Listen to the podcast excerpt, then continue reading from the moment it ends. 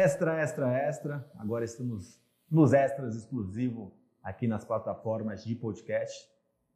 Acabamos de gravar bloco 1 e bloco 2 sobre ESG aplicado a condomínios.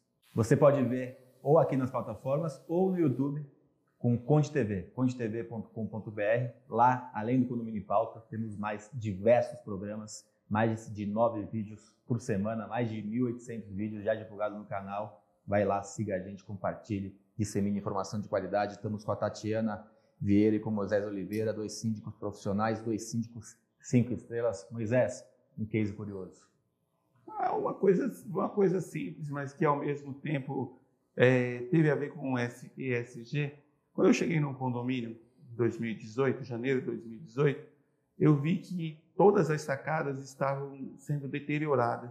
Aí eu olhei para cima e falei, o construtor esqueceu de colocar calha nesse, nesse telhado. O condomínio é baixo e cheio de telhados, são, são 11 prédios com telhado. Eu falei, não, tem alguma coisa errada aqui. Fui lá, chamei uma empresa, chamei uma assembleia, falei, vamos colocar calhas. Só que aí era um volume de água muito grande. Aí eu peguei, comprei caixas d'água, coloquei embaixo para fazer o reaproveitamento da água. E nisso, quando foi melhorando, a gente agora pintou o condomínio, as pessoas trocaram o madeiramento da, da, das sacadas, as sacadas ficaram novas e a gente lavou os prédios com a água da chuva. A gente não gastou água. Aí, quando o pessoal veio, veio me parabenizar, eu falei assim: não, gente, mas é, é uma ação que a gente já estava meio que. Não, mas a gente não sabia que ia ter tanta utilidade. E a, os moradores ficaram tão felizes e agora todos eles estão fazendo o fechamento de suas sacadas.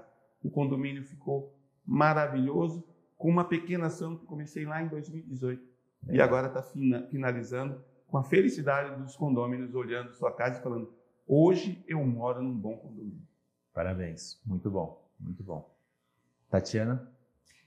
Bom, é, minha experiência né, de escritórios corporativos, uma síndica corporativa, é, a gente tem aplicado é, ciclo circadiano, que nosso corpo, né, a gente tem aí o nosso metabolismo, que a gente trabalha melhor com a luz solar, então aplicando ali nos ambientes de trabalho, colocando é, essa automação na, na, iluminação, acaba por reduzir uh, o consumo de energia e trazendo um pouco mais de qualidade né, é, para o próprio é, trabalhador.